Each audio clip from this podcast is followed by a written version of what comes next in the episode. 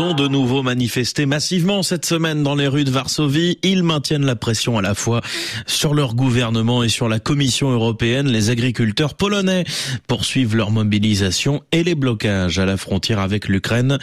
Face à la crise, le ministre de l'Agriculture, Czeslaw Sikerski, est en première ligne. Il menace Kiev d'étendre l'embargo polonais à tous les produits agricoles ukrainiens et il implore Bruxelles d'aider les agriculteurs de son pays, l'Européen de la semaine. Avec vous, Daniel Valo, bonjour. Bonjour. C'est sans doute la plus grave crise traversée par Donald Tusk depuis sa nomination en décembre dernier.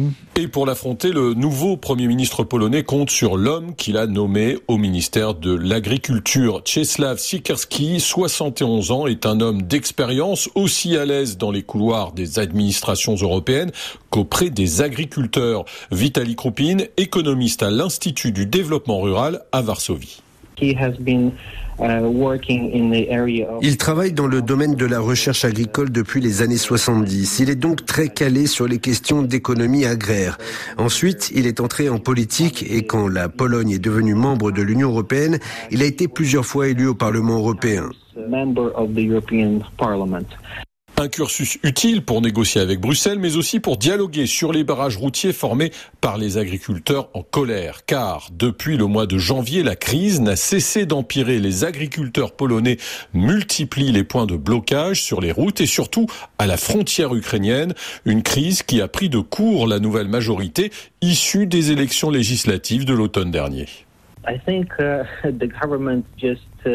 Je pense que le gouvernement n'a pas su comment réagir dans un premier temps. À présent, il semble qu'il ait décidé de se mettre aux côtés des agriculteurs et quand Czeslaw Sikerski s'est rendu à Bruxelles cette semaine, il s'est fait l'écho de leurs revendications et il a dit que son gouvernement les soutenait. Et dans la ligne de mire du ministre polonais, Daniel, il y a bien sûr l'afflux des produits agricoles ukrainiens qui transitent par la Pologne depuis le début de la guerre contre la Russie. Et pour y remédier, le nouveau gouvernement formé par Donald Tusk demande deux choses, une aide financière de Bruxelles et des solutions techniques pour s'assurer que les produits ukrainiens ne fassent que transiter par la Pologne. Christophe Solok, professeur à la Sorbonne et spécialiste de l'Europe de l'Est. Il veut des résultats, des décisions concrètes comment finalement, comment sécuriser euh, ces transferts donc ukrainiens à travers euh, notamment le territoire polonais, mais au-delà même il y avait plusieurs solutions. Vous savez, il y avait des, euh, des camions qui devaient être plombés et qui devaient être euh, sécurisés à travers euh, des balises GPS. Il y avait également des quotas qui devaient être mis en place. La Pologne espère aboutir rapidement à un accord avec l'Ukraine sur ces questions et ce sera tout l'enjeu de la rencontre qui doit avoir lieu à la fin du mois entre Donald Tusk et Volodymyr Zelensky. Le temps presse car si le gouvernement polonais assure que le soutien diplomatique à l'Ukraine ne sera pas impacté par cette crise agricole.